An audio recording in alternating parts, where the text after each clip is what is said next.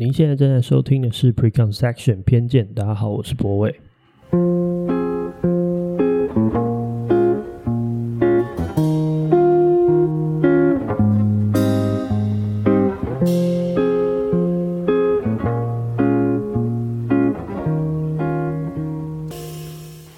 欢迎收听今天的节目。嗯、呃，大家好，就是上个礼拜其实有听众来信说，觉得这个音乐也是很重要的一部分。然后经过我的仔细思考以及感受之后呢，我蛮同意他这个观点。那刚好呢，这周我妈也发现了我录的这个新的 podcast，所以她听完之后也给我一些建议。这个建议其中也包含她觉得音乐这个部分是非常重要的。她希望可以在收尾的时候不要那么突然，然后有点像是放一首歌，然后让大家慢慢的。叫 ending 这样子，所以我决定这个从善如流，就是决定再把这个歌的部分找回来。所以我应该以后歌曲呃每一个每一个单集的结束，我会放一首歌。然后这首歌的来源应该就跟 Before Midnight 差不多，因为我应该也没有呃比小光更好能力找到更多的音乐。但 anyway 就是。如果大家觉得这个节目哪边可以改善，或者是可以做得更好的话，欢迎写信来或者是留言跟我说。然后说完之后，如果我觉得你讲的很有道理，然后我也做得到，那我就会试着去做。对，那如果你讲的没有道理，我又做不到，那就算了。对，好，那今天来讨论这个，我想要应该说，我觉得这件事情是。我花了一点时间把整个脉络梳理开来之后，我觉得蛮有意思的一件事。就这件事情的开头，必须要先讲一个东西，就是就今天的这个主题的开头。就其实我们小时候都会有讨厌一些人，或是不喜欢一些人。然后我记得我国中的时候非常讨厌一个班上一个男同学。然后讨厌人也不是什么稀奇的事情，毕竟你知道，校园生活无无非就是讨厌来讨厌去的这样。那这件事情特别让我有记忆点的原因，是因为我觉得我好像就长大之后回头看那一段时光，我觉得我好像没有必要这么讨厌他，因为其实我讨厌他的原因就是，我觉得他是一个自以为是的人。我不知道大家身边有没有这样子的人，就是一个呃讲好听一点，我觉得就叫过分自信；但讲难听一点，就是自大嘛。对，然后。因为他的自以为是，所以他表现出来的一些行为啊，或是发言的方式，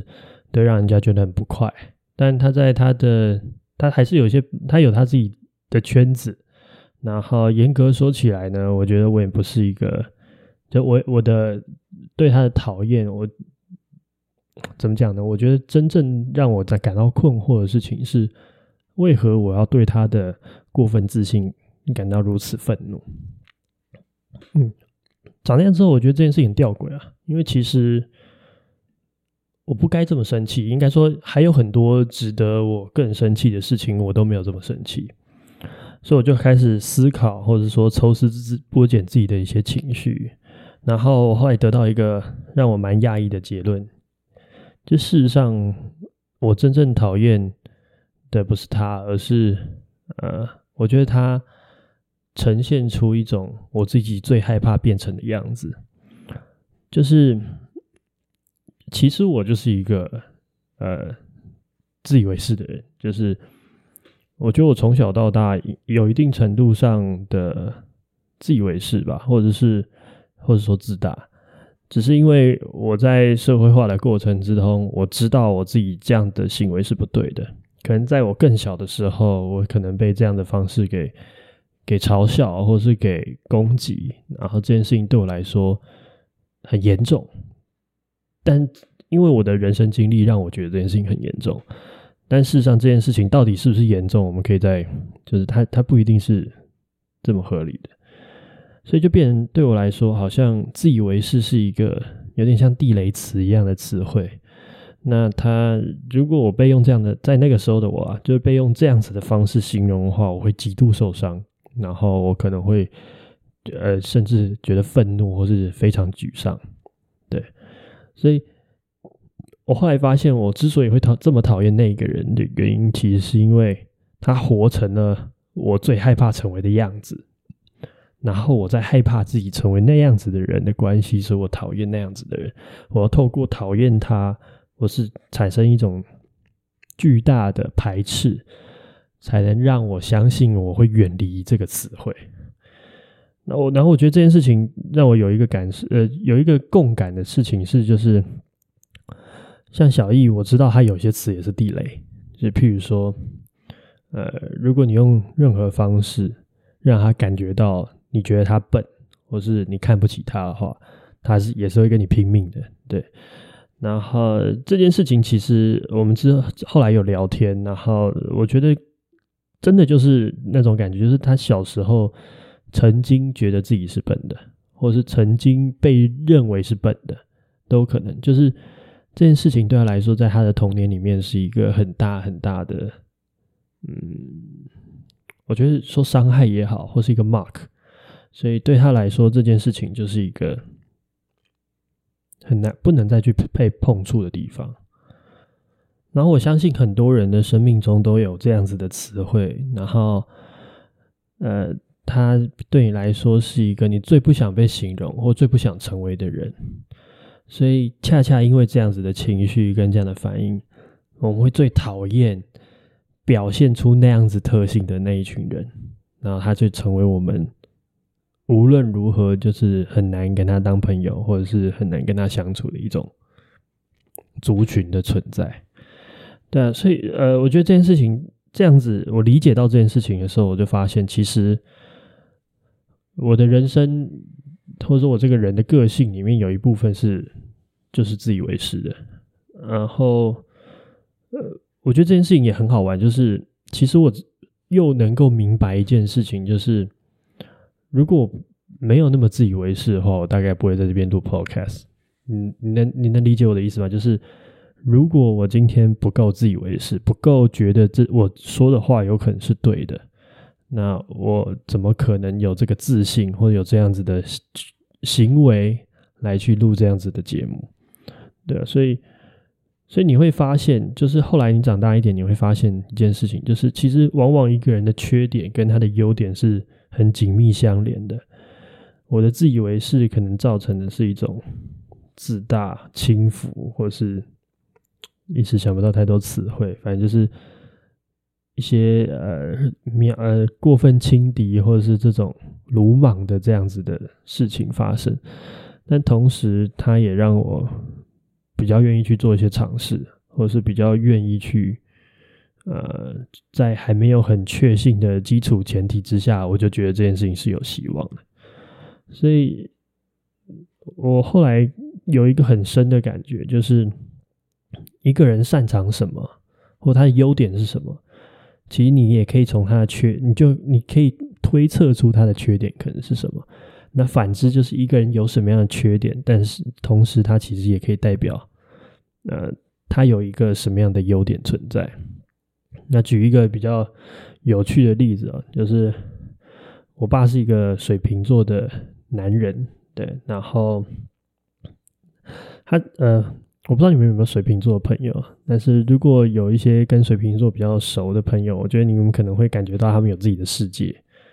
然后有自己的世界这件事情呢，其实它就会发展出两件事情。第一件事情就是他们其实是可以自顾自的运转的很，它可以 function 的很好，就是他们只要有他们自己的目标，自己愿意投入的东西，他们其实是可以，你知道就可以自己运作。然后这运作它完全不需要外力的支持，比如说像我们有时候。沮丧啊，或是需要什么呃，需要一些鼓励啊，或是一些帮助。那可能对我爸这样子的人来说，他很多时候他觉得哦，我自己就是能搞定。那他当然他会用他的方式搞定这一切，那然后他会自己用他的方式获取他认为他需要的帮助，那就结束。他感觉好像他自己有一个内燃机这样子。但同时呢，我觉得这件事情就是。他带来的这个，我们说副作用哈，就是他其实很容易关注在他自己本身，然后这就形成一个很有趣的事情，就是我爸常常会左耳进右耳出，就是像我妈有时候会跟我抱怨，就是我爸就是这样子的一个人，就是他会呃，我妈跟他说什么，然后他下一秒之后就忘记，或者他从头到尾都没有听进去，然后用一个非常。你知道，有点像是呃基础的运行的模式在跟他应付，或是回应，或是甚至完全不理他。对，然后所以我我觉得这件事情是对我来说是很有趣的点，就是因为你会发现它其实是来自于一个人的一个基础的特性，然后这个特性来自于他的一种呃独有的 personality，或是他的童年的成长的状态，然后啊啊我不想说星座，但是就是他他的这个自己的成长的那种情况，然后这样的特性其实你可以。有点像往优点那个地方推，其实你就可以得到一些他很擅长或他很厉害的一些地方，但同时你也可以看到他的反面，他可能就会产生一些缺缺失，或者他永远可能不一定有办法做好的事情。那我我觉得这件事情的理解对我来说，我觉得他好像应该说，其实这这些话并不是一个。这么新颖的观点，其实我们很容易就可以理解这件事情。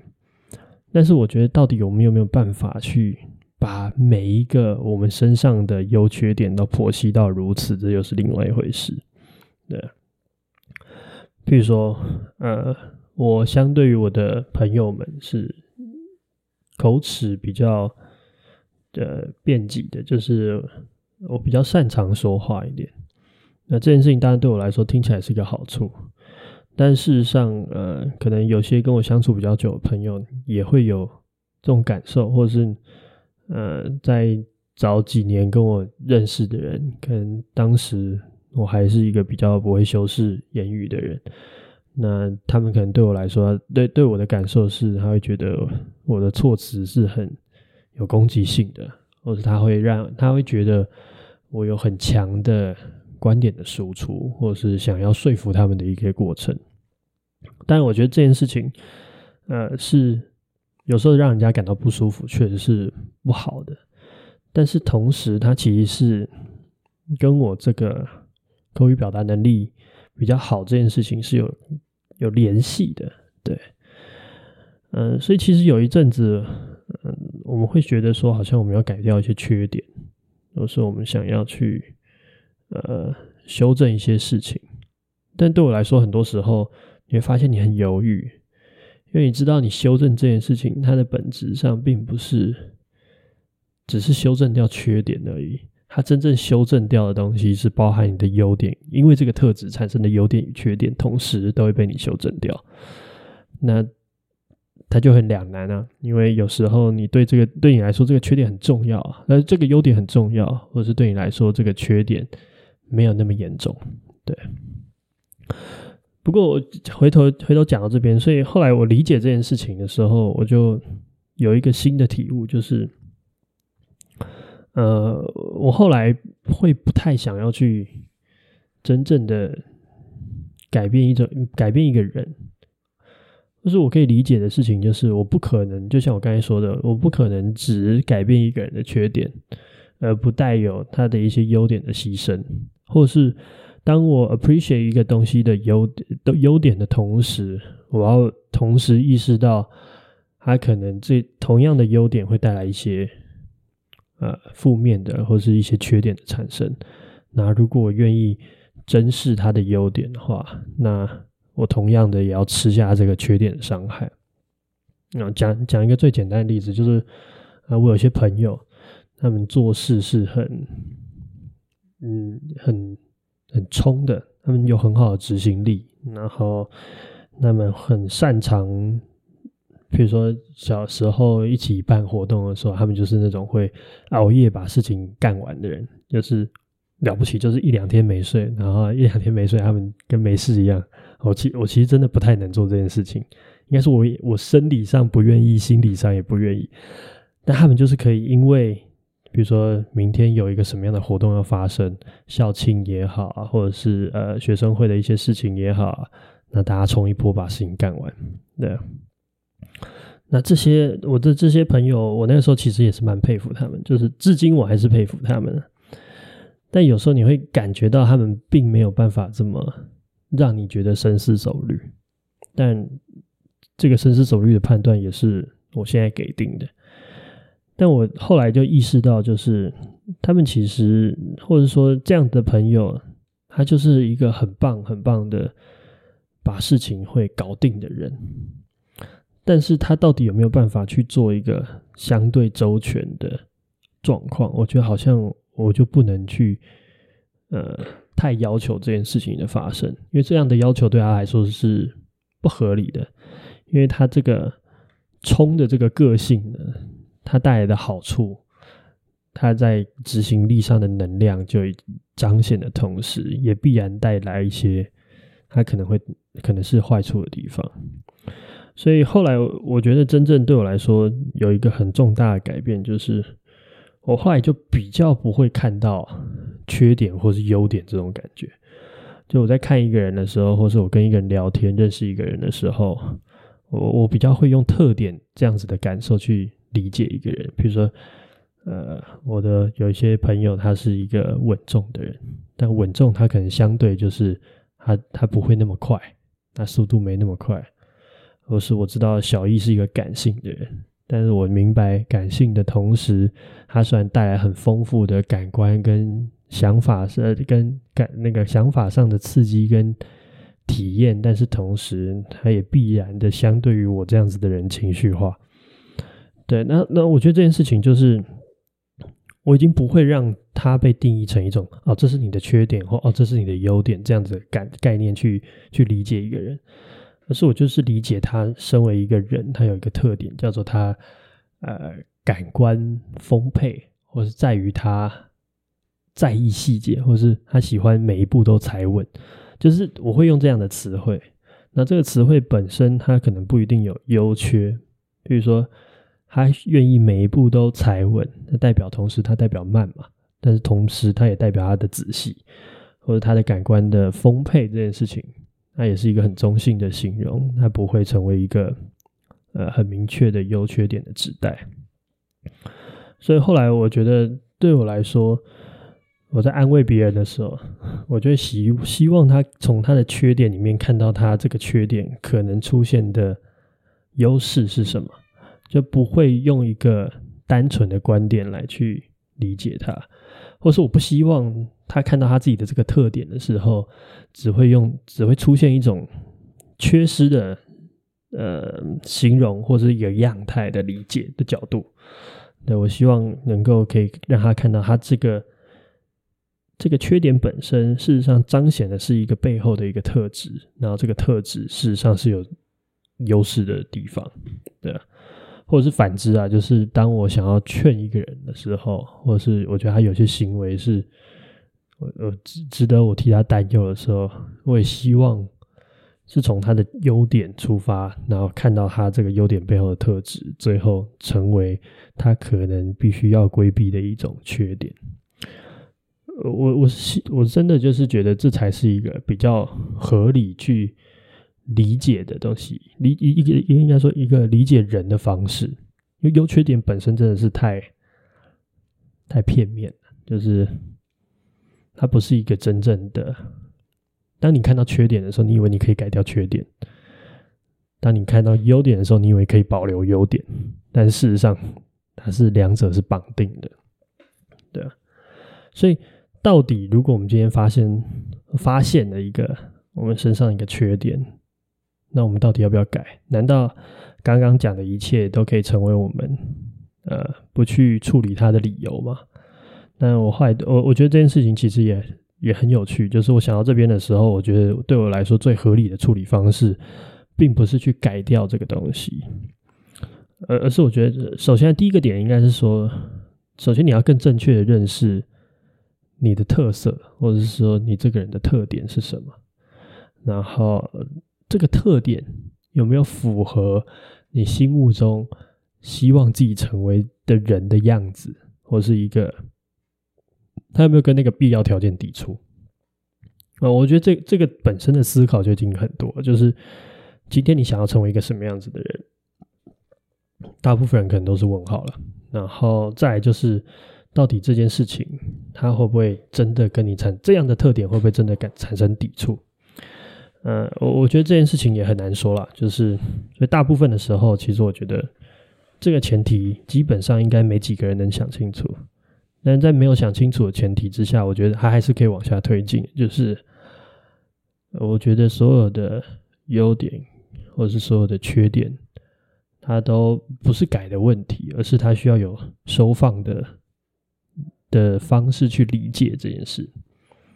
就是在某些场合，你这个特质适合更大的放出来，而在某些场合，你应该把这个特质收起来一点点。不是，我觉得这这个概念是跟改变是不同的，而是有点像操作一个一个砝码吧，或是一个一个。一个刻度的这个调整，嗯，像我知道有时候，嗯，比如说我的自以为是，好了，就是哦不行，我要找一个更中性的词来来表达啊，我的自信，好了，我的自信这件事情呢，有时候在少数人，就是呃，可能比如说第一次碰面的时候，还可以让话题活络。或是有时候，因为大家需要一个话题，或者需要有人很自信的去做第一步的尝试的时候，其实我觉得那个时候可以把这样子的感受多放一点出来。但有时候在人群再更多一点的时候，我更愿意选择闭嘴。就是我我感觉好像那个时候我不需要这么自信，也可以把事情处理好。所以对我来说，好像。嗯，自以为是，或是这这个人格特质所带来的优点跟缺点的应用场合，我会比以前更清楚，更清楚一点。对啊，然后这样子的清楚带给我的一些东西是，呃，我过去可能没有办法很好掌握的。对啊，所以我后来觉得，一个人如果真正能够理解自己。我觉得他在理解的东西是什么？除了对自己的欲望或者对自己未来的求索方向有一个更明确的认识之外，我觉得还有一部分是来自于这个：你对你自己的人格特质，你到底有没有能够掌握？所以，我觉得今天想要跟大家讨论、想要分享的点，就比较像这种感觉，就是我觉得一个人真正的完整。应该说成熟好了，用成熟这个词会比较好一点。如果一个人成熟，在于他能够理解这个优缺点的这种两面性，然后理解自己有一种特点，而不是单纯的理解为某一种缺点或者某一种优点，然后并且可以在合宜的情况之下去做收放。我觉得这可能对我来说是最重要的。对啊。嗯，这周我觉得我刚好跟我们自己的一个员工或者说小帮手聊天，对啊，嗯，我我觉得这个感觉就是这样，就是我希望可以让他感觉到自己的优点，因为他那个时候是相对沮丧的，或是相对相对迷茫的，但是我觉得那些所有的优点和所有的缺点。事实上，它背后都连接一个优点，然后这件事情对我来说是，至少目前为止，我倒还深信不疑的，就是，对啊，那些看似害羞的人，跟他们拥有更谨慎的思考方式。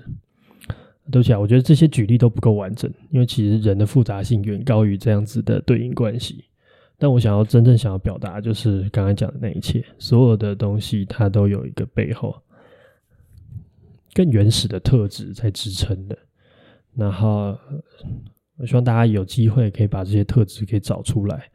因为这些这些特质才是你身上独一无二的印记，而是我们说属于你的一部分吧。至少我觉得我人生应该很难真正的把自信。或者说我们说自以为是，或者说这种这种发言的习惯，真正能够剥离我。但是我觉得我好像已经可以把它理解成一种我目前的我的一种特点了。那这件事情对我来说其实很重要的。对，好啦，那以上就是今天的节目。那好，一语之见，偏而不全。我们来听一首歌吧。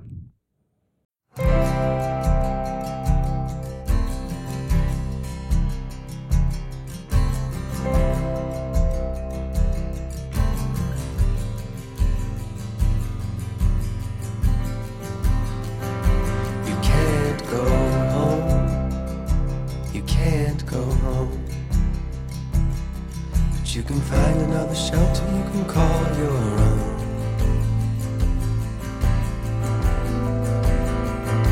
You can't push time, you can't push time. But you can ride out every wave like an aloe.